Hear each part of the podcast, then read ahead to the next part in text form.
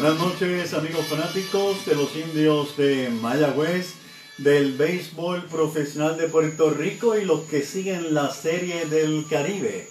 Mi nombre es Héctor Marrero, bienvenidos a Indios de Corazón, programa que se transmite todos los lunes a través de Facebook Live. Mire, con la mejor información de todos, ya que todo el año estamos aquí activos trayéndoles la información. Indios de Corazón llega a ustedes con el auspicio de Will Plumbing. Si su problema es de plomería, pues mire, llame a Will Plumbing al 394-4990. 787-394-4990. Para que su mascota luzca bien, ese cariño que ella se merece. Firulais Hair Salon Pet Grooming. Puede comunicarse con ellos al 787-317-5536. Equipándote para tu mejor juego. Wall Sport. Wall Sport con el teléfono 787-265-1855. Para esa cena especial o simplemente pasarla bien. Jerry Seafood, especialidad en carnes y mariscos. Llámenos al 787-254-6637. mire, ¿qué tenemos para el programa de esta noche? Se convierte también en indios dos veces. ¿De quién estamos hablando? Pues mire, interesa aquí en Indios de Corazón. Recibe premio importante. ¿Quién? Entérese. Pelotero Boricua va a ayudar, o de descendencia eh, puertorriqueña, va a ayudar a un dirigente puertorriqueño con su equipo allá en las grandes ligas, de quien hablamos también interesa aquí en Indios de Corazón. Haga sus apuestas, lo último de la Liga de Béisbol Profesional de Puerto Rico. Arranca la Serie del Caribe y en estos momentos Henry Ramos acaba de impulsar la primera carrera para los criollos de Puerto Rico.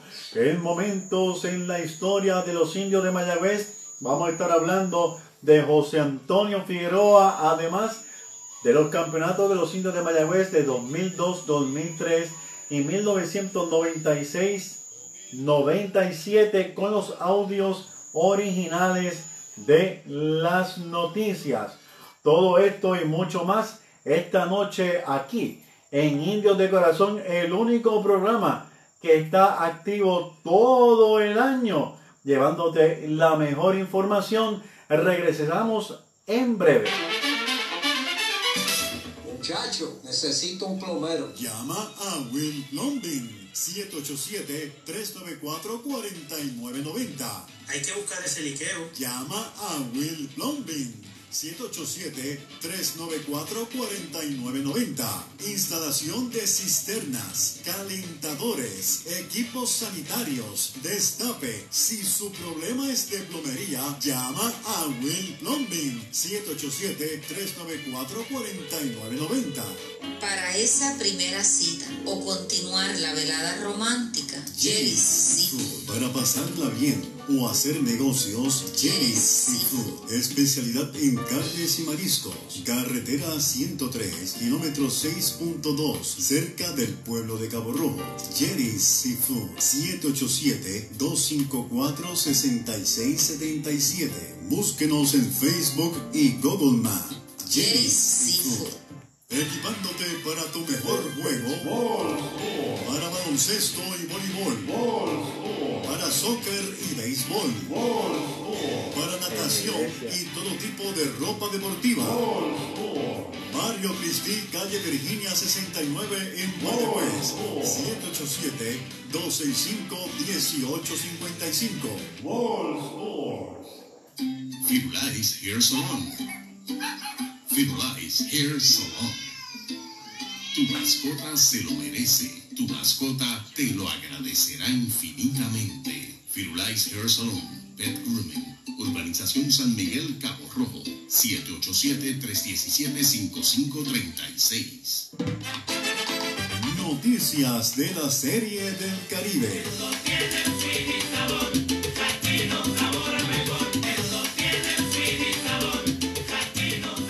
Mi nombre es Héctor Marrero y esto es Indios de Corazón. No, programa que se transmite todos los lunes a través de Facebook Live. Gracias por su sintonía. Vamos a saludar inmediatamente a Junior Cancel, a Luis Martínez Nieto y a Eugenio Iglesias, que se crió conmigo allá en Sábado. Genio, saludos para ti, muchos saludos para ti y para tu familia. De verdad me alegra mucho poder eh, ver que estás eh, con nosotros aquí en nuestro programa Indio de Corazón. A Marian Olan y a todos los amigos que se están, Jorge Chucky Justiniano, a todos los amigos que se están eh, conectando aquí en Indio de Corazón. Elizabeth, saludos para ti, Elizabeth. Tenemos una entrevista pendiente ya hace un tiempito. Buenas noches, Sandro.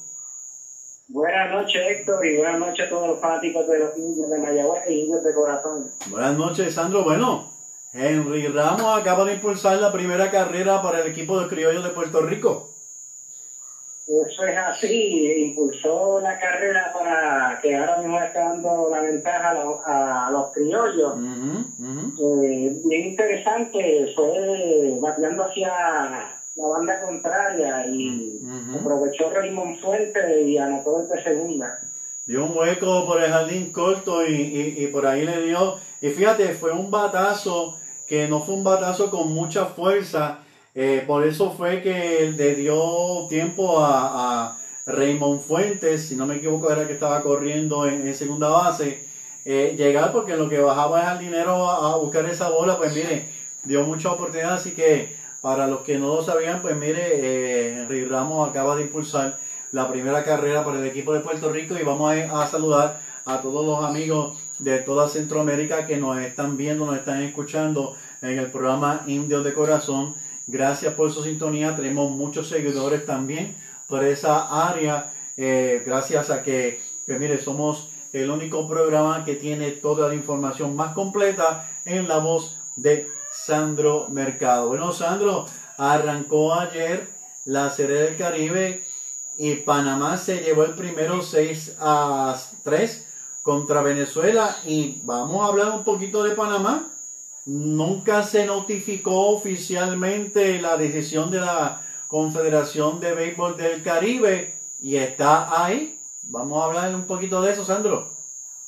Eso es así, oficialmente por lo menos en un comunicado eh, especial o que por lo menos el presidente haya dicho de que sí se aceptaba, nunca lo dijeron, pero están ahí y ya tienen re- están invictos, un récord de 2 y 0 con un impresionante eh, debut en esta serie del Caribe de los federales de Chile.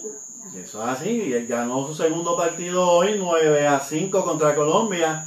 Eh, así que mire, anótelo, y Sandro, sería bueno que escribieras un artículo sobre esto, ya que tú eres un apasionado de todo el béisbol, además de la Serie del Caribe, sobre este precedente. Esto, mire, esto es un precedente en el béisbol del Caribe de que se haya aceptado un equipo de selección y Panamá eh, ya arrancó con dos victorias, significa que vinieron bien preparados. Obviamente tuvieron mucho tiempo para prepararse también, ¿verdad? Igual que todos los equipos, porque los equipos vienen de jugar sus series particulares. Así que Panamá, primer juego 6 a 3, eso fue ayer contra Venezuela y hoy se llevan el segundo 9 a 5. Es el único equipo por el momento invicto en el béisbol de la serie del Caribe. Sandro. Eso es así, y pues como decías tú, es el único, eh, la única- el único país que no tuvo ligas profesionales, que los jugadores estuvieron acuartelados practicando Ujú. y estuvieron mucho tiempo practicando juntos y pues al parecer eso rindió frutos y se está viendo en estas dos victorias. Interesante por demás, ¿verdad? Esto que acabamos de, de- de mencionar. Eh, mire, Puerto Rico cayó ayer contra Dominicana, cinco carreras a una. Eh, Luis Medina, el lanzador de los indios de Mayagüez, fue quien abrió el, el partido. Fue un partido, un juego muy, muy, muy interesante. Puerto Rico tuvo su- sus grandes momentos, sus grandes oportunidades. No pudo ser dejó muchos jugadores en base, pero de verdad eh, ha sido un reto muy enorme para, para Luis, eh, Luis Medina. ¿Por qué? Porque Luis Medina no fue seleccionado para jugar en la Liga Dominicana, eh, algo que sorprendió a muchísimos. Entonces Héctor Lotero, pues como decimos acá en, en Puerto Rico, eh, cogió la huira y lo firmó para los indios de Mayagüez y se convirtió en el lanzador del año, el gran Luis Medina, pero ayer pues eh, sintió el leño de los dominicanos. Eso es así, pues se enfrentó a una alineación bien poderosa, que los nueve en la alineación tenían experiencia de grandes ligas, incluyendo a un Robinson Cano, que es una superestrella del béisbol. Ajá. Eh, estuvo avanzando bien en las primeras dos entradas, pero Sí. ya cuando pasó la vuelta de, de la alineación que se enfrentaron con el segunda vez, los jugadores hicieron sus ajustes y- Ujú. y le conectaron limpiamente a Luis Medina.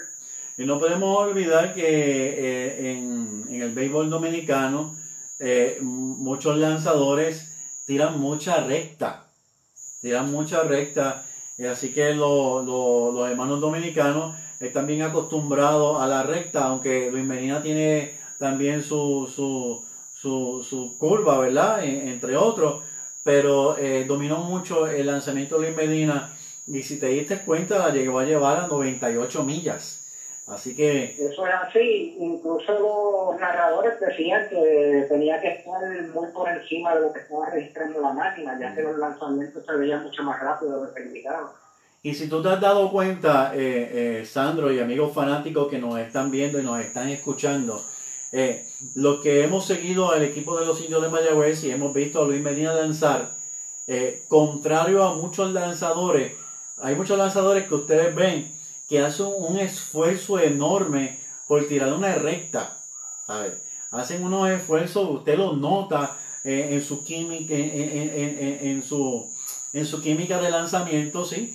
Y, lo nota en su cara. Sin embargo, Luis Medina tira la bazuca tan natural, ¿verdad? Este, que pare- parece, ¿verdad? Y no te estoy diciendo que sea así, parece que no hace mucho esfuerzo, debe hacerlo, pero por lo menos no se ve como otros lanzadores como que sufren para tirar esa recta. Eso es así, él tiene pues esa, esa velocidad natural, es igual y que un Aaron Chapman, que más o menos cuando Chapman empezó tiene más o menos el mismo físico. Ujú, ujú. Eh, Chapman tiene el mismo físico y es igual, tiene una recta de 100 millas sin mucho esfuerzo, así es Luis Mm. Medina, ya que eso es natu- talento natural de, de su brazo. Mm, Eso es así. En estos momentos, eh, el equipo de Venezuela con dos outs eh, tienen. eh, no, no, no, está bien. Ahora se puso al día. Ahora, es que estoy viéndolo por aquí, por Facebook. Está bateando eh, el equipo de Puerto Rico. Está bateando con dos outs. Eh, este. Si Giovanni Fargas, si no me equivoco, que está bateando y en la entrada que cerraron anterior, eh, otro, so- como siempre yo lo he dicho, el factor X en la entrada anterior, que siguió una bola que conectaron bien Venezuela que dio contra la Válvula. mm, ujú. Y Henry Ramos la capturó rápido y soltó el brazo y la dio a segunda y evitó que ese corredor avanzara a segunda. Y, y si no llega a ser por eso, eh, estuviera en la perspectiva. En el, Son cosas que no van a las estadísticas que hace Henry Ramos. En el artículo que yo escribí sobre Henry Ramos, que sé que lo pudiste leer, pero yo hago un comentario, ¿verdad? Y son comentarios jerga de béisbol de calle, ¿verdad? Eh, por lo menos eh, eh, es mi jerga, es la jerga que yo conozco como fanático, que yo escribí que Henry Ramos parece que tiene un, brazo de goma que parecía que en vez de tirar la bola la ponía en el guante y, es lo que los amigos fanáticos acaban de ver y lo que acaba de ocurrir. Pero mire, México, el equipo anfitrión, el equipo de México allá en su parque Teodoro Mariscal, también debutó en el día de ayer con una ofensiva bien fuerte, marcando 10 carreras contra dos carreras del equipo de, de, Colombia. De verdad que este, vamos a ver cómo le va a México hoy contra Dominicana, que se espera que el partido comience a las 11 de la noche, hora de Puerto Rico. Eso es así, y se esperaba que ese partido fuera más cerrado, ya que estaban 2 a 1 a favor de Colombia en la cuarta entrada. Después de la quinta, pues los cuatro mexicanos ujú. Eh, Jesús Castillo en ese partido conectó un cuadrangular y remolcó cuatro carreras. Sí, Jesús Castillo, tremendo, tremendo pelotero, de verdad que, que, que México también, indudablemente, eh, tiene tremendo trabuco. Sin embargo, pues, lo increíble de México es que ellos terminaron el sábado para el domingo su serie, cerca de las 2 de la mañana de Puerto Rico, para venir a jugar el domingo ese partido. Ya Puerto Rico había pasado por eso en, en, en tiempo pasado. El equipo en Puerto Rico llegaron, llegó a, a- a terminar una serie a la raya y al otro día pues, los jugadores llegaron a, a- a viajar, ¿verdad? Eh, es algo que ya había pasado que, que en otras ocasiones, este, en otras ocasiones por decirlo, decirlo así. Este, Y me recuerdo especialmente ese campeonato de Mayagüez ganó en el 97, que tuvieron que culminar rápido en el tercer avión y viajar a Mexicali, si no me equivoco, después se sería el Caribe. Eh, sí, sí, eso, eso fue así. Este, interesante. Entonces, pues Panamá, repetimos, en el primer juego de, de hoy, ganaron 9 a 5 al equipo de Colombia. Sandro, eh, ¿y quiénes dicen que son los favoritos para esta serie del Caribe? Bueno, según el papel, antes de comenzar la serie, ya que cuando en el papel y se ve lo que pasa en el terreno son cosas diferentes. Exacto. Entre los favoritos estaban pues, Puerto Rico, República Dominicana y México. Mm. Pero Panamá se estaba metiendo en esa conversación con esas dos victorias. Eso es así, eso es así. Así que, nuevamente, pues mire, todavía esto no ha terminado, pero por lo menos Panamá arrancó siendo el equipo sorpresa por el momento. Todo está joven, esto está empezando. Otro dato que quiero decir del equipo de Puerto Rico que quien está lanzando es Héctor Hernández. Tremendo lanzador veterano del equipo de Santurce que participó este año con los indios de Mayagüez. Curiosamente, el dirigente Ramón Vázquez comienza con dos lanzadores que estuvieron vistiendo eh, el, uniforme de, de- de los indios de Mayagüez. Este, estamos viendo ahora un largo batazo que da contra la verja del jardín izquierdo y viene el disparo a segunda, pero mire, llegó de pie aquí el bateador del equipo de Venezuela, así que Venezuela está amenazando con hombre en segunda base, sin out, en la parte alta de la quinta entrada. Sandro, y eh, según, según tu apreciación, ¿cómo se debe de, de- de- de desarrollar esta serie? Eh, en el papel ponen a Puerto Rico y Santo Domingo, pero según tu apreciación, ¿cómo debería de ser? Bueno, yo entiendo que para las semifinales eh, deben entrar, pues yo entiendo que México, eh, Dominicana, Puerto Rico y ese último lugar al parecer debe ser Panamá. Ujú. Eh, Puerto Rico depende muchísimo de este juego, dependiendo de cómo Puerto Rico salga de este partido, pues eh, ahí es que se sabrá si Puerto Rico logra entrar a las semifinales, ¿no? ya que este partido es vital. Porque ya con un récord de servidor es muy difícil reponerse, tendría que ganar los restantes.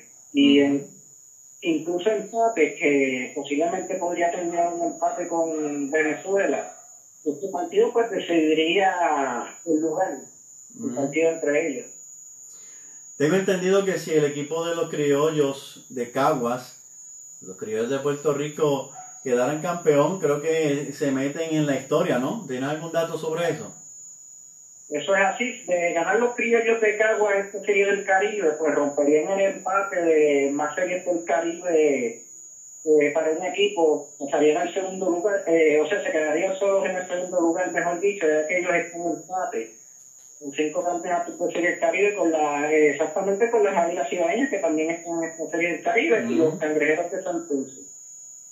Eh, pasarían a estar solo en ese segundo lugar a solamente cuatro campeonatos de los Tigres del Licey, que son los máximos campeones del día.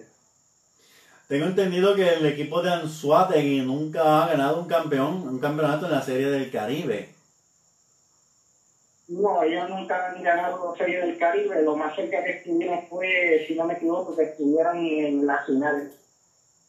Mm, ok. Eh, de verdad que esta serie del Caribe eh, es muy interesante. ¿Qué te parece el uniforme del equipo de Puerto Rico?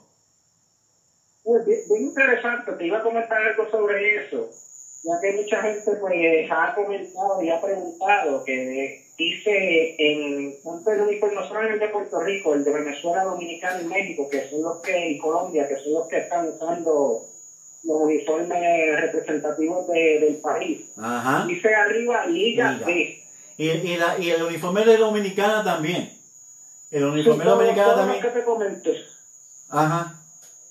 Excepto Panamá, que Panamá es el único equipo que está usando, al momento está usando los uniformes del equipo. Eh, pues eso hace alusión, porque referente a que, acuérdense que no son selecciones nacionales. Ajá. Y hicieron eso a alusión porque son campeones de la liga. Por eso es que ponen Liga de Venezuela, Liga de Puerto Rico, etcétera. Ujú, Ya que estos no son selecciones, son equipos campeones de liga. y quieren hacer esa distinción eh, también porque eh, se lo pidió la la Confederación no del Caribe, la Confederación de Béisbol y Softball, ya que eh, quien tiene los derechos de, de selecciones son ellos en el Ajá. béisbol. Y pues querían hacer esa separación, ya que en los rankings mundiales las series del Caribe no cuentan. Ujú, ujú. Sin embargo, interesante que Tom Gamboa en su libro, además en, en una conversación que tuvimos en nuestro programa Indios de Corazón, para él la serie del Caribe era, era algo súper, mega importante. Para él era un orgullo y él decía que eh, la serie del Caribe era una serie de grandes ligas, una serie mundial de, de, de, de los equipos pues, latinos, ¿verdad? Este, pero eh, así son las cosas, así son las cosas, pero aquí estamos viendo mucho talento de diferentes países y esto ayuda mucho, Sandro, porque acuérdate que no hubo, no, no hubo ligas menores y tanto, yo estoy seguro que tanto los escuchas eh, de todos los equipos estuvieron pendientes a todas las ligas dominicanas, Venezuela, Colombia, Panamá, Puerto Rico, hasta la misma Cuba, ¿verdad? De una manera u otra. Eh, sabemos que Cuba también transmite sus partidos por televisión, ¿verdad? Siempre hay una forma de verlo. Pero el punto es que eh, yo estoy seguro que los escuchan no solamente siguieron a los peloteros latinos en sus temporadas regulares, sino que están bien pendientes a lo que está pasando en la Serie del Caribe, porque como no hubo ligas menores, no se sabe, ¿verdad? Por el momento se está diciendo que, que, que hay unos cambios, pero especulando acá, es, es un buen momento para que los lo escuchas, observen estos jugadores y comiencen a darle esa oportunidad de dar el salto hacia la Grandes Ligas. Héctor, Héctor eh, Hernández acaba de dar el cero al equipo de Venezuela en la, en la quinta entrada, así que sigue el juego 1 a 0, tremenda atrapada de eh, Morales en primera base, aseguró bien esa bola, así que mire, amigos fanáticos, sigue Puerto Rico al frente, una carrera eh, por cero. ¿Qué te parece sobre lo que estaba comentando? Sí, es, es- es maravilloso, ya que pues, las ligas caribeñas, gracias a eso que sucedió, pues se han vuelto vitrinas para los cazatalentos. Ya, Y también este nutrió de muy buenos prospectos para las ligas, ya que en Puerto Rico, pues, tuvimos a Luis Medina, un Gary Durán, que son prospectos en sus respectivas organizaciones. Ujú, Es así, es así. Vamos a saludar a Germán Carlos Casalsus, a Sergio René Ibarra, indio, siempre indio, Aracelis Cancel, también en sintonía, a Melvin López, Melvin desde los Estados Unidos, eh, nos está viendo, saludos Melvin, este, el gran Junior Cancel, eh, a, a mi esposa Giovanna Barrientos, a Manuel Méndez, a Matt Tallarini, que también están este, en sintonía, pendientes a este programa Indio de Corazón. No nos detenemos todo el año aquí eh, eh, activos en Indios de Corazón. ¿Algo más que quieras compartir, Sandro, con los fanáticos? Sí, que pues que quería decir según las estadísticas, porque no es lo que dicen las estadísticas, otra cosa lo que pasa en, después en el Caribe, pero según las estadísticas, donde mejor a Puerto Rico la ido en el Caribe es cuando juegan en México. De las 16 series del Caribe que ha ganado Puerto Rico, 7 han, eh, siete han sido en México. Cuatro de los criollos de Cagua, siendo el, pues, el último más tuvo que en 2017-2018. Eh, Mayagüez con dos, que en el 7-8 y en el 92, especialmente sabe el 7-8, que de ese equipo de Mayagüez del 7-8 está entre los mejores equipos de todos los tiempos que ha representado en una serie del Caribe. Pues los cangrejeros de Santurce que ganaron en el 93. Esas son las siete series del Caribe que Puerto Rico ha ganado en México. Interesante por demás, o sea que para el equipo de Puerto Rico, pues entonces viene siendo eh, México el lugar dulce. Eso es así. Y bien extraño, a Puerto Rico no le ha ido bien jugando series del Caribe en, Puerto Rico. Donde mejor ha ido es en México, increíblemente. Qué interesante por demás, de verdad que sí. Pues, Sandro, pues te agradezco mucho eh, que hayas compartido con nosotros. Esto está comenzando ahora. Para el lunes, pues obviamente tendremos más información y los líderes del torneo. Así que muchas gracias por, por, por estar con nosotros aquí en Indios de Corazón. Buenas noches, Héctor, y gracias por la oportunidad siempre y seguiremos eh, informando. Eso es así. Bien, amigos fanáticos de los indios de Mayagüez, ese era Sandro Mercado compartiendo con nosotros lo que está sucediendo hasta ahora en la Serie del Caribe. Regresamos con momentos en la historia de los indios de Mayagüez. Equipándote para tu mejor juego. Para baloncesto y voleibol. Para soccer y béisbol. Para natación todo tipo de ropa deportiva. Mario Cristi, calle Virginia 69 en Mayagüez. 787-265-1855. Firulais Hair Salon Firulais Hair Salon. Tu mascota se lo merece. Tu mascota te lo agradecerá infinitamente. Firulais Hair Salon. Pet Grooming.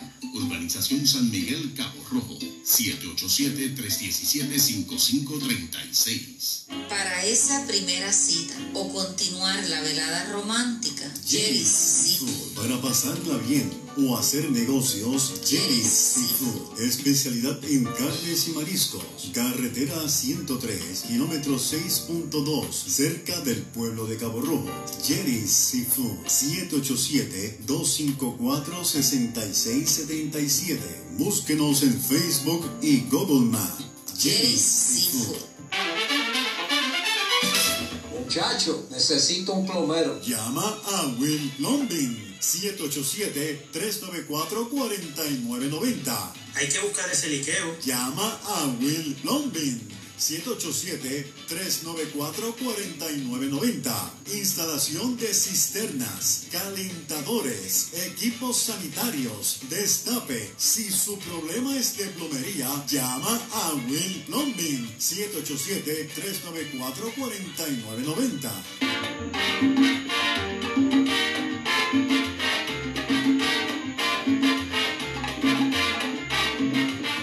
En la historia de los indios de Mayagüez. Indios campeones de la Puerto Rico Baseball League. Un domingo fui a un juego en París. El público se abraza, otros miles se han tirado al terreno de juego.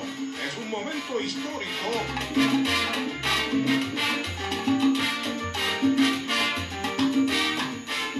Nombre es Héctor Marrero y esto es Indios de Corazón y vamos a momentos en la historia de los indios de Mayagüez. Mire, un día como el 27 de enero, pero del 2003, los indios de Mayagüez se proclaman campeones en la temporada 2002-2003. Mientras en la Plaza de Colón de Mayagüez esperaba para su turno musical Mili Quesada y Andy Montañez en el Parque Isidoro García de Mayagüez se disputaba un juego muy importante por el campeonato entre los criollos de Caguas y la tribu de Mayagüez. Un dato muy importante que en el 2001-2002 el equipo de Mayagüez había quedado en el frío sótano y esta vez había habido un resurgir de nuestro equipo. El juego fue un juego, un duelo monticular muy importante donde Omar Olivares de los Criollos de Caguas lanza siete, siete sólidas entradas donde los indios solamente le conectaron un imparable, una joya monticular increíble que había presentado. Simplemente la tribu no le podía descifrar los lanzamientos por Mayagüez. Estaba lanzando Enrique Calero, quien también tenía el equipo de Caguas, mire, a la raya.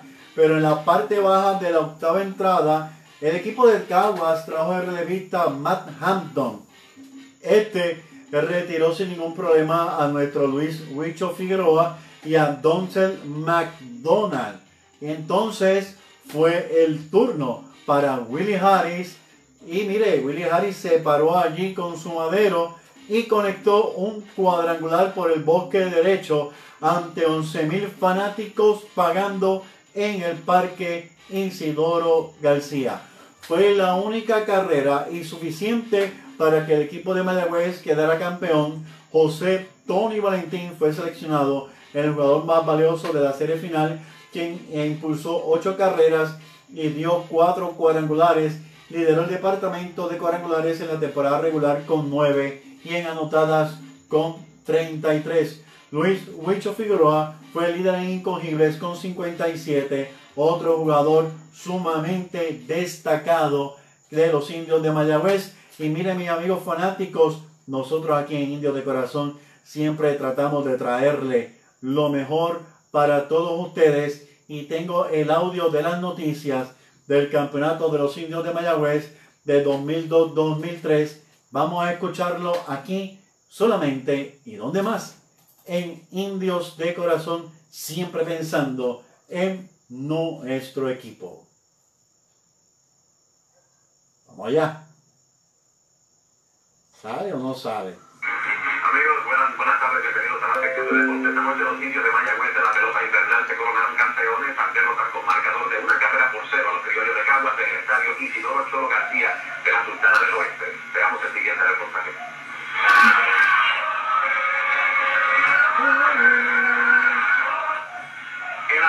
era de fiesta en el estadio Cholo García de la Sultana del Oeste.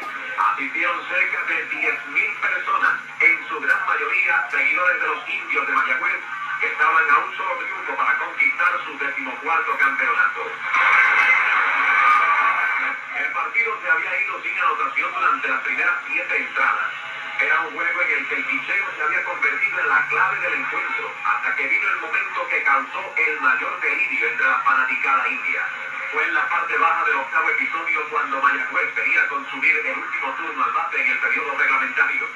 Ante los envíos del relevista importado Matt Hampton, Willie Harris conectó cuadrangular hacia el jardín derecho para darle a Mayagüez su primera y única anotación del encuentro. En ese momento estalló la algarabía en el Cholo García.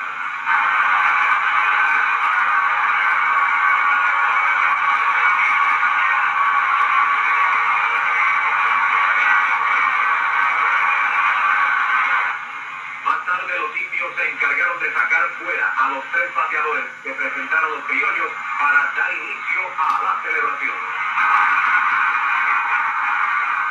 Ahí lo escucharon el audio de las noticias del campeonato de los indios de Mayagüez, la temporada 2002-2003. Pues mire, un día como el 28 de enero del 1997, también nuestros indios de Mayagüez se coronan campeones. El primero de tres campeonatos corridos, 96-97, 97-98, 98-99. Y en este partido, el héroe lo fue Pedro Muñoz ante 12 mil fanáticos pagando en el Irán Bison. La mayoría de los fanáticos seguidores de los indios de Mayagüez.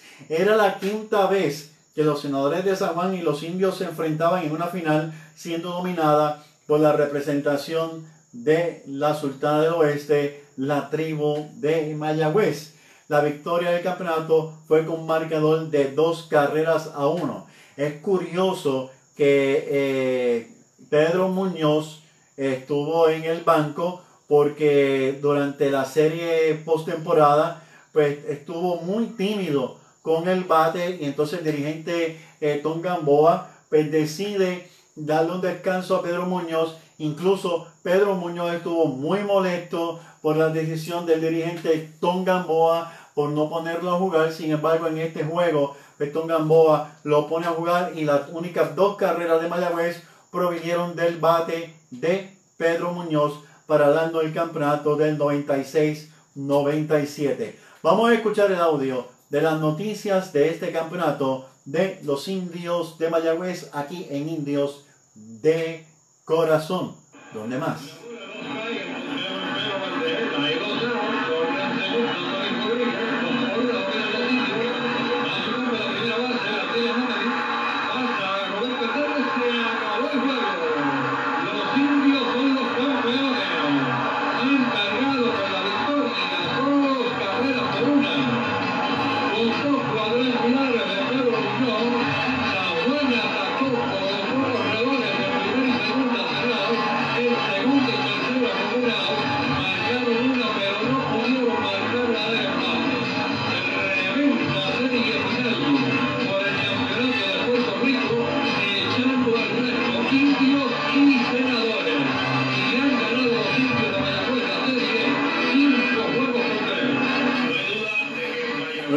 Escucharon el audio de el audio original de televisión del campeonato de los indios de Mayagüez en la temporada de 1996-97 con dos cuadrangulares de Pedro Muñoz a quien saludamos.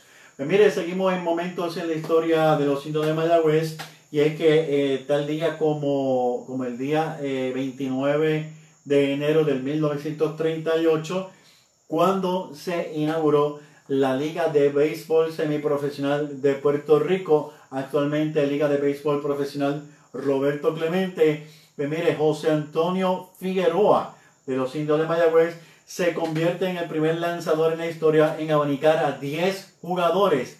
El primero en ponchar 10 jugadores fue el nuestro, José Antonio Figueroa. Logrado esto en el parque de la Liga de París.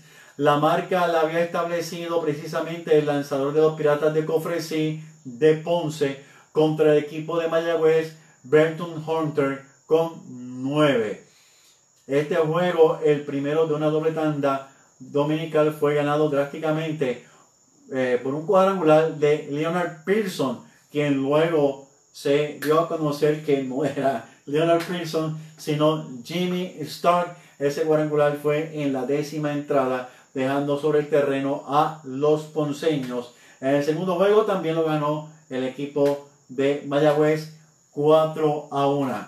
Y mire, no se trata de quién sabe más, sino de poder hablar la historia que algunos han callado y otros han olvidado. Y para eso estamos aquí en Indios de Corazón, no solamente para traerle información, sino traerle momentos en la historia de los indios de Mayagüez. Regresamos. Noticias de los indios de Mayagüez.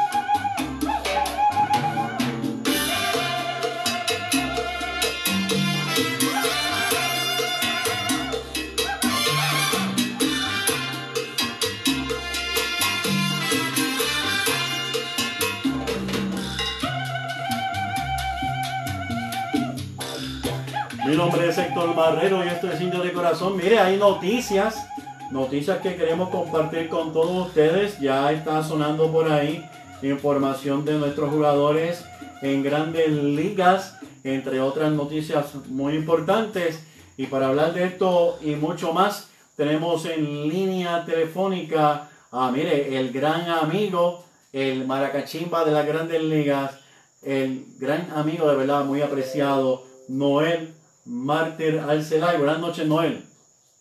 buenas noches y buenas noches a todas las fanaticadas de de Noel, eh, entre las noticias que hay por ahí, que quisiera arrancar es la pregunta que muchos me están haciendo, ¿verdad? Y es, mire, eh, tuve conversación con Héctor Otero y Héctor Otero dice de que sí, por el momento hay planes de que él va a regresar siendo el gerente general de los indios de Mayagüez y José Julio Feliciano continúa siendo el presidente de nuestro equipo. No olvidemos que él firmó un contrato por 10 años, pero mire, en cualquier momento, pues mire, este contrato pues, puede tener sus cambios, pero José Julio Feliciano eh, sigue al frente de nuestro equipo de los indios de Mayagüez. Noel, le dieron un premio a nuestro querido amigo Eddie Olivares, a quien felicitamos grandemente, merecedor del premio Pancho Coimbre 2021. ¿Qué te parece? Bien merecido, ¿verdad? Casi, casi no te oigo, Noel. Bien merecido, ¿verdad? La- el premio a don Eddie Olivares. Saludos para don Eddie, que siempre pues, está, ¿verdad? Desde- Dependiente a Indios de Corazón, tanto al programa como la, página, así que saludos a don Eddie. Claro que sí, a don Eddie y a, su esposa eh, estuvimos conversando, ¿verdad? Mucho antes de que le entregaran este premio. La entrega de premio fue virtual. Lo puede buscar en nuestra página Indios de Corazón, está allí todavía. Y mire, Eddie Olivares es el primer mayagüezano en debutar en grandes ligas. Esto lo hizo el 16 de septiembre de 1960 con los Cardenales de San Luis, ¿verdad? Este, así dice la historia, aunque han habido nuevos cambios eh, imp- implementados por el eh, comisionado de Grandes Ligas, Rob Manfred. Sin embargo, eh, Noel y yo compartimos la idea que para nosotros sigue siendo Eddie Olivares el primer mayagüezano en pisar, pisar las grandes ligas. También Eddie Olivares posee en la liga la marca de haber conectado dos cuadrangulares en una sola entrada en un juego inaugural. Esto fue el 21 de octubre de 1961 ante los Lobos de Arecibo. Interesante por demás porque hay que diferenciar Noel la gesta de Emanuel Rivera y la de Eddie Olivares. ¿Es así? Eh, correcto, ya de, y, y sobre todo mayagüezano, ¿verdad? Este, Emanuel, que debe estar, eh, posiblemente sea el próximo mayagüezano en pisar un parque de grandes ligas, ¿verdad? Debutar en la grandes ligas. Eh, hizo una, una gesta similar, aunque fue en un juego de postemporada, Ujú. que pierde pues esa, la, ponerle ese, ese asterisco. Eh, pero de que se, ¿verdad? El, el hecho de conectar los dos una entrada, pues fue un hecho. Eso fue el 18 de enero del 2021 en el tercer juego de la serie semifinal contra el equipo de Manatí en la sexta entrada. Emanuel Rivera en su primer turno conectó cuadrangular, ¿verdad? Él fue el que abrió la entrada, la sexta entrada, y luego pues en su próxima oportunidad pues también desaparece la bola y Emanuel Rivera en esa entrada impulsó seis carreras que también pues mire no, no lo he verificado pero también debe ser un récord más adelante pues estaré pues dando eh, esta, esta información eh, ya comprobada, comprobada pero el hecho de los dos cuadrangulares en postemporada pertenecen a Emanuel Rivera y los dos cuadrangulares en temporada regular pertenecen a Eddie Olivera. Algo interesante de Don Eddie fue que en la temporada 58-59, pues mire, fue uno de los candidatos para eh, eh, novato del año. Sin embargo, no obtuvo el premio por un voto el gran Eddie Olivares, quien, vuelvo y repito, recibió el premio Pancho Coimbre, muy merecido. Y lo bueno que tiene Don Eddie, que es una persona que se da a querer y se ha dado a querer grandemente. Cuando usted habla con Don Eddie, mire, tiene más cuento que Walt Disney. Tiene más cuento que Walt Disney, así que habla con Don Eddie Olivares, siéntese a escuchar y a reírse un buen rato, ¿verdad, Noel? Eso es así, eh, muchas historias, muchas anécdotas, como para echar a los Estados Unidos. Es que casi, es que casi, Noel casi no te, no te, casi no te oye. Quizás moviéndote un poquito del lugar donde está. Muchas anécdotas. De los medios, tanto en el profesional de Puerto Rico como en, la, Unidos, ¿verdad? Ajá. Su experiencia en los años 70, ¿verdad? En una época eh, finales de los 50, principios de los 60, ¿no? Un tiempo difícil Ujú. para los peloteros puertorriqueños en los Estados Unidos. Eh, parte, ¿verdad? Pasó por esta experiencia y, y muy interesante y estamos seguros que eh, en un futuro podemos tenerlo nuevamente en otro programa para, para que esté compartiendo con nosotros más de estas historias. Claro que sí. Vamos a saludar a, a Enid Ortiz, a DJ Willy, a Larry Castillo, a Carlos Otero, eh, Germán Carlos Casalsus, que también está conectado por ahí, siempre respaldando a Indio de Corazón. Noel, buenas noticias para Eddie Rosario y para los fanáticos de los indios de Mayagüez. ¿Puedes hablar un poco de esto? Bueno, sí, vamos a seguir hablando de, otro- Eddie, otro Eddie indio, Ajá. Eddie Rosario en este caso, que ahora pues está próximo a convertirse, ¿verdad? Ya que todavía no es oficial. Pero sin embargo, ya pues la información que está circulando en las redes sociales, que Ujú, ya hay un acuerdo, ¿verdad? Por, para firmar por una temporada y 8 millones de dólares. Se está pues, pendiente a pasar unos exámenes físicos que ya deben de estar eh, eh, esta próxima semana, pues debe haber un anuncio ya oficial del equipo de Cleveland, eh, donde pues se uniría a, a otro indio y a Mayagüezano Bebo Pérez, ¿verdad? Que es el sector de ese equipo de los indios de Cleveland. Eh, así que esperamos que esta semana se dé la noticia la oficial de la organización del equipo de los, de Cleveland Ujú. eh, relacionado con la firma de, de Eddie Rosario. Buenas noticias Ujú. para Eddie, ¿verdad? Un contrato solamente de una temporada, pero un buen, buen acuerdo para Eddie, Claro. eh, quien apenas tiene, tiene 29 años. Ujú. Todavía pues le quedan varios años más de buen béisbol. Claro, claro, claro que sí. Así que se va a convertir en indio dos veces también. Eh, Eddie Rosario va a estar allí acompañado con Bebo Pérez. Debe ser bien interesante ese encuentro entre ellos dos, porque obviamente se conocieron acá en Mayagüez con el informe de nuestros indios. Eddie Rosario en la temporada pasada 2020 eh, tuvo 210 turnos, 31 carreras anotadas, 54 imparables, 13 cuadrangulares, 42 carreras impulsadas por un promedio bateo de 2.57. Es un muchacho sumamente joven, apenas 6 temporadas en grandes ligas, todas con los gemelos de Minnesota.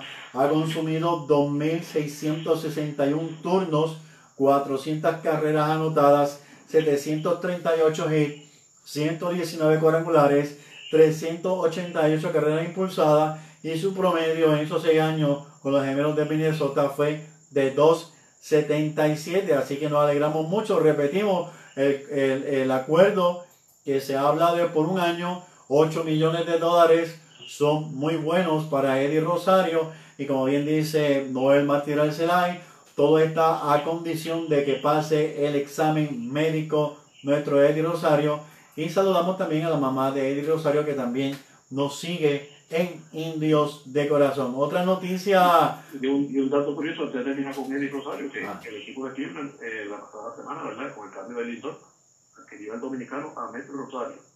¿Qué, significa esto? Que podríamos verle en la alineación de, de- del Cleveland la próxima temporada a dos peloteros apellido Rosario, un ganador con el equipo de Cleveland.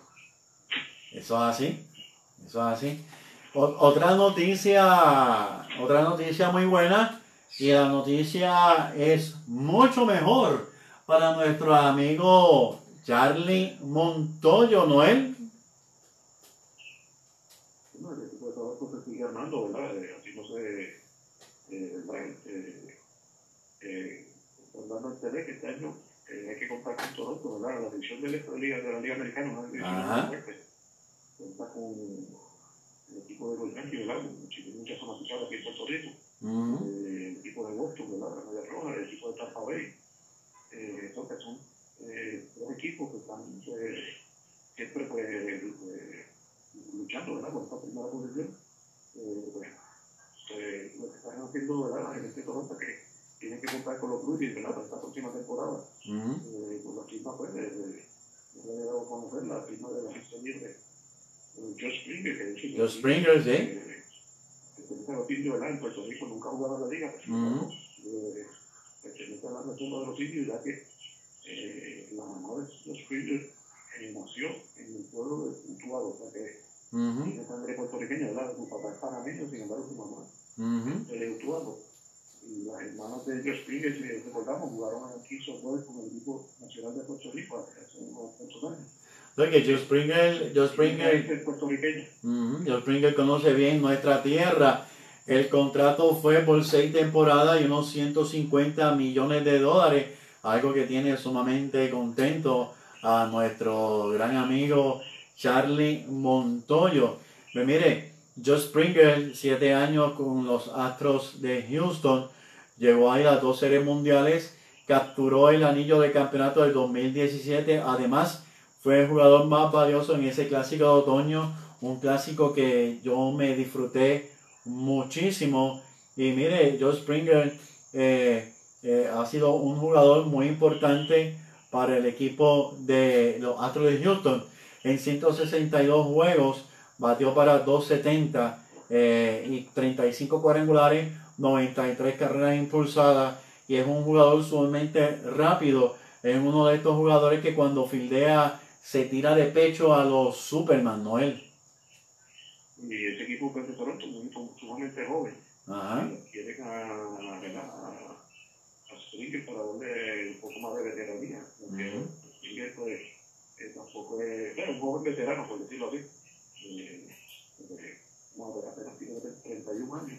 Y también tiene, pues, por sí, el, esquema todavía tiene en su carrera por lo menos 4 o 5 buenas temporadas. Eh, así que este contrato multival, pues, eh, debe ser ¿verdad? La, la, la culminación de una gran carrera con el Joe Springer. Esperamos que, que ayude a Charlie Montoya, ¿verdad? A, a tener pues, esta próxima temporada pues, un mejor equipo, un equipo más competitivo. Eh, han- Toronto también se ha reforzado muy bien con los lanzadores, que siempre ha sido el problema del equipo, ¿verdad? Eh, Ujú. eh, eh, eso, este es el cuerpo multiplayer, mucho mejora, muy, muy mejorado. Y en, en el hotel de Toronto eh, también dos jardineros que son conocidos, ¿verdad?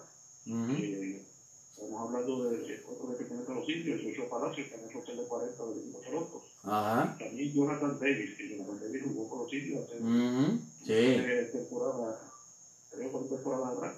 sí. Son parte de ese, de ese grupo de jugadores. Un muchacho rápido. Que están, que están este, pues, armando este equipo de, Toronto junto a, a pues, sus estrellas jóvenes como Vladimir Guerrero, Carlos Vidio y Bobby Chet. Así que, y la reciente prima del segunda base de Oakland, que ahora también fue firmado como agente libre, Marcus Demi. Así que eh, Toronto se está armando. Vamos, esperamos que estén luchando pues, esa, esa primera posición en la división este de la Liga Americana. Eso es así. Vamos a saludar a Mili García, a Héctor Frankie. Vamos a saludar a Rusty Michan, el caballo loco. Eh, tenemos una, una entrevista pendiente con Rusty Michan muy, muy, muy pronto. Así que el equipo de, de Toronto, pues mire, está cogiéndolo en serio. Ya hablando, Noel, de otros aspectos, y este, esta noticia la voy a dar ahora y voy a explicarle a varios fanáticos por qué, porque varios fanáticos me dijeron, eh, oye Marrero, tú no has dicho nada de Ponce, este, el candidato a Ponce está diciendo que va a traer el equipo.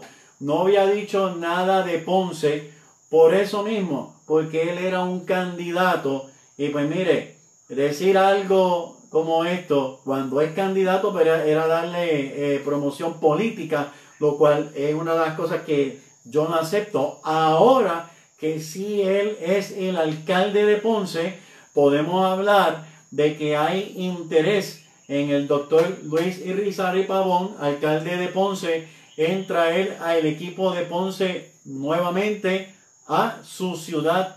Así que las intenciones están y él está hablando de que hay un grupo de peloteros, eh, varias personas que están interesadas en traerle el equipo, que, se, que ha habido reuniones, eh, hay un interés genuino y todo esto. Y mire, no es nada nuevo para nosotros aquí en Dios de Corazón. Cuando Don Huito Conde, pues mire, estuvo eh, eh, con nosotros en varias ocasiones, que en paz descanse, ya nos había dicho de que se le habían acercado a él para revivir el equipo de Ponce, incluso se habían hecho varias mejoras al parque de Ponce y ahí está el punto, Noel.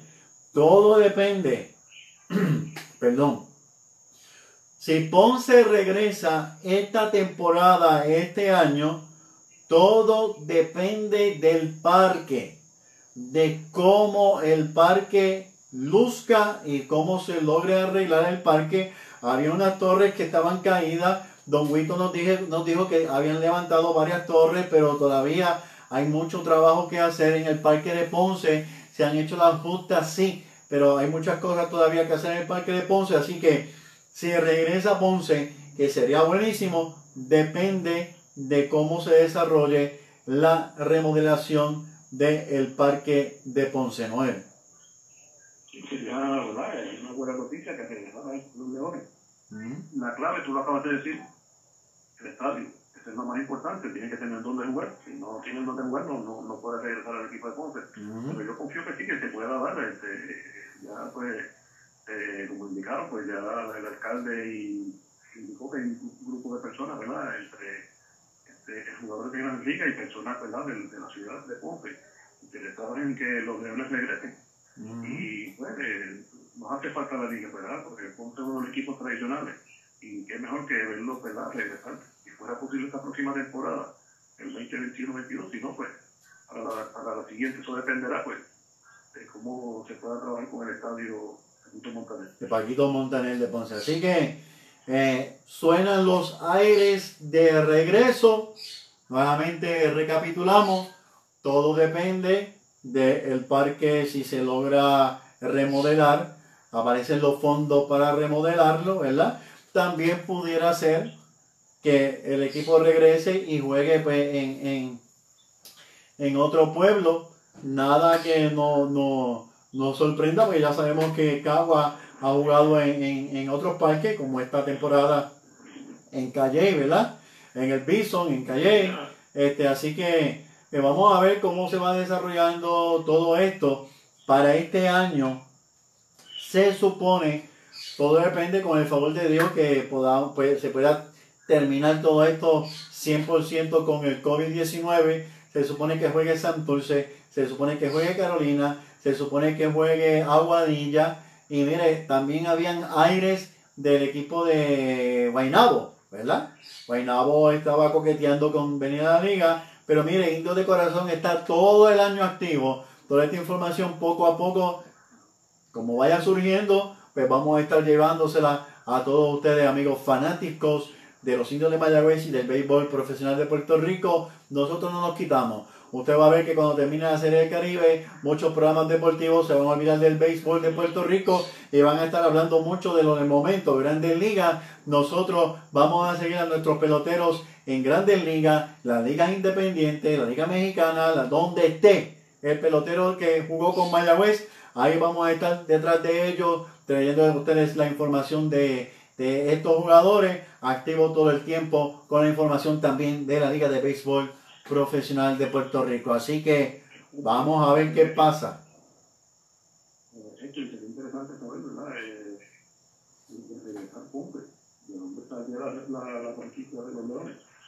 Una posibilidad. Uh -huh. eh, que podría que regrese de los tiburones, que, que los, los que, ¿verdad? Hace varios años los, la franquicia de los tiburones era originalmente la de Ponce, que se mudó a Guadilla. ¿Eso así?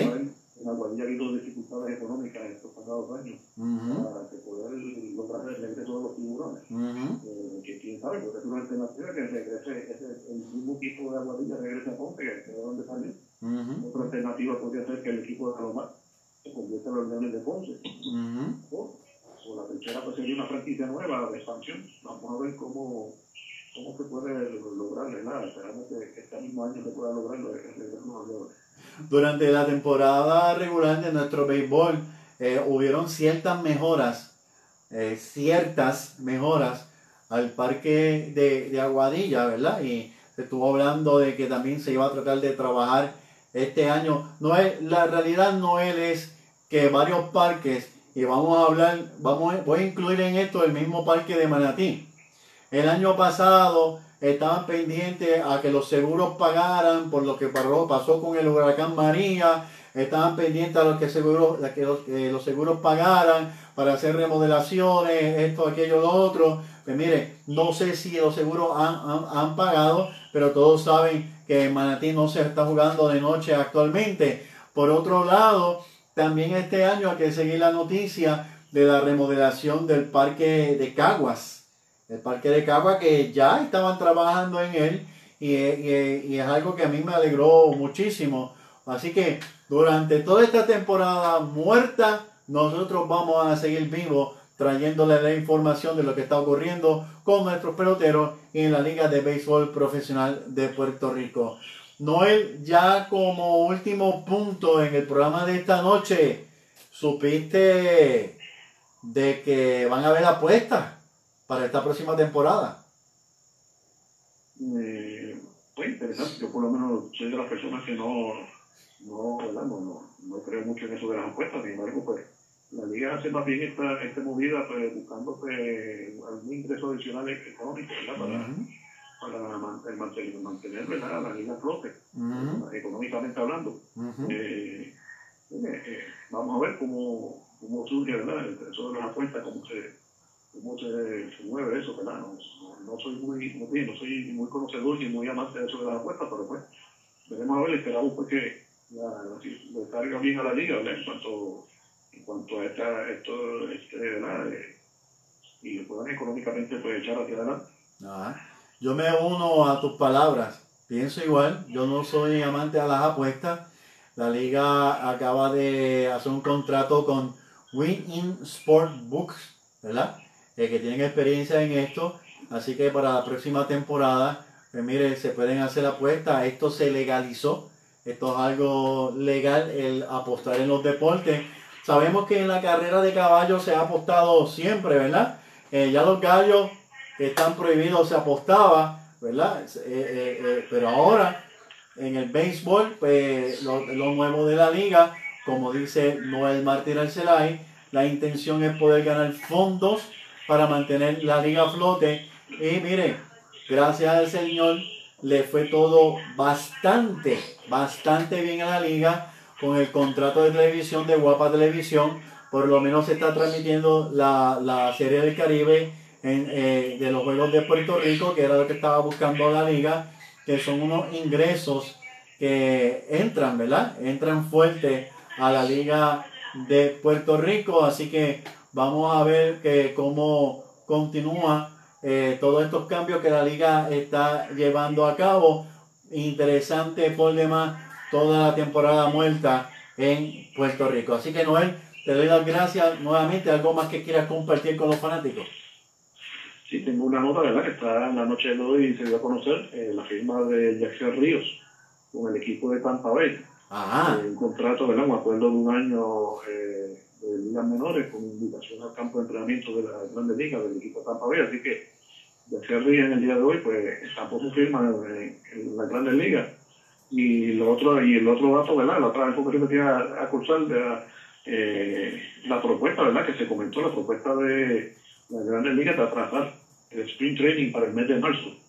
El sprint training está supuesto a comenzar el 14 de febrero o sea poco eh, poco más de perdón el 17 de febrero apenas un poco más de dos semanas.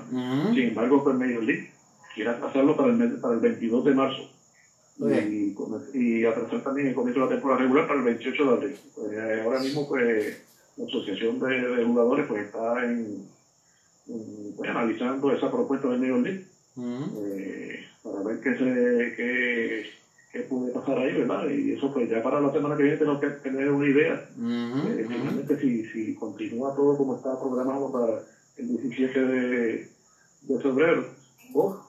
Se logra pues atrasar un mes la temporada y eso para atrasaría también pues la, tanto la temporada regular como los playoffs y pues podría llegar el momento que en octubre, a finales de octubre todavía estén jugando eh, los playoffs.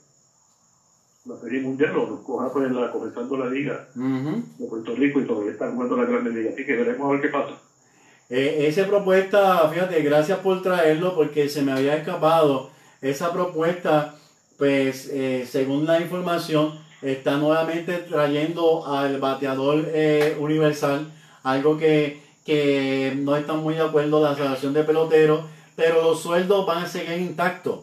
El menos va, va, va, va, a comenzar en marzo, pero eh, los sueldos siguen intactos, eso es lo que sí le atrae a la Asociación de Peloteros. Pero vamos a ver cómo se desarrolla todo esto. Obviamente, pues esto eh, eh, abona para bien para nuestros jugadores eh, del patio de Puerto Rico, pero también van a tener que estar practicando todo el momento, principalmente lo que están jugando ahora en la serie del Caribe. Pues Noel, pues muchas gracias.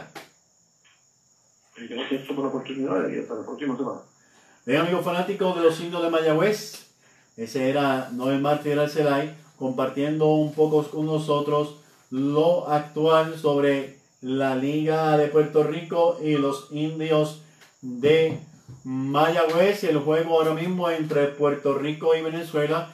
Puerto Rico tres carreras, Venezuela no ha marcado carreras todavía, está Venezuela bateando en la parte alta de la séptima entrada.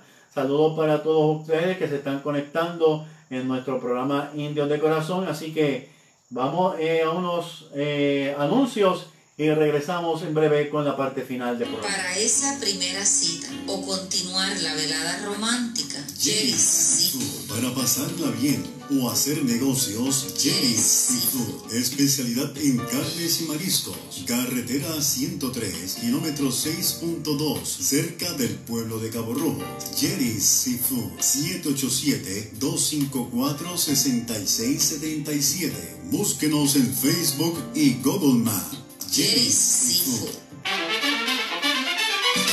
Muchacho, necesito un plomero. Llama a Will Plumbing. 787-394-4990. Hay que buscar ese liqueo. Llama a Will Plumbing. 787-394-4990. Instalación de cisternas, calentadores, equipos sanitarios, destape. Si su problema es de plomería, llama a Will Plumbing. 787-394-4990.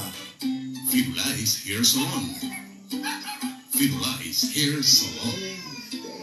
Tu mascota se lo merece. Tu mascota te lo agradecerá infinitamente. Firulais Hair Salon, Pet Grooming, Urbanización San Miguel, Cabo Rojo, 787-317-5536. Equipándote para tu mejor juego. Para baloncesto y voleibol. Para soccer y béisbol. Para natación y todo tipo de ropa deportiva. Mario Cristi, calle Virginia 69 en Mayagüez. 787-265-1855.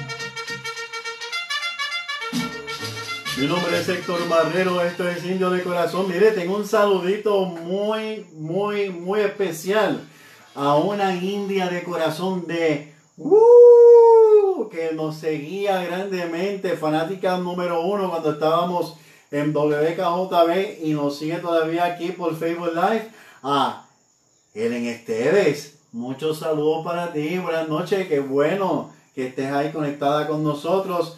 Saludamos también a Noel Material Celay y Sandro Mercado que se han quedado conectados con nosotros en nuestro programa. Además a Leida Medina. Leida, muchos saludos para, para ti. Bien amigos, hemos llegado a la parte final de nuestro programa Indios de Corazón. Resumiendo las noticias, mire, Héctor Otero continúa como gerente general de los Indios de Mayagüez. José Julio Feliciano sigue como presidente de nuestro equipo, los Indios de Mayagüez. Eddie Olivares recibió el premio Pancho Coimbre. Eh, Eddie eh, Rosario, pues mire, está próximo a firmar con los indios de Cleveland. Si pasa el examen médico, entendemos que sí, un año por 8 millones.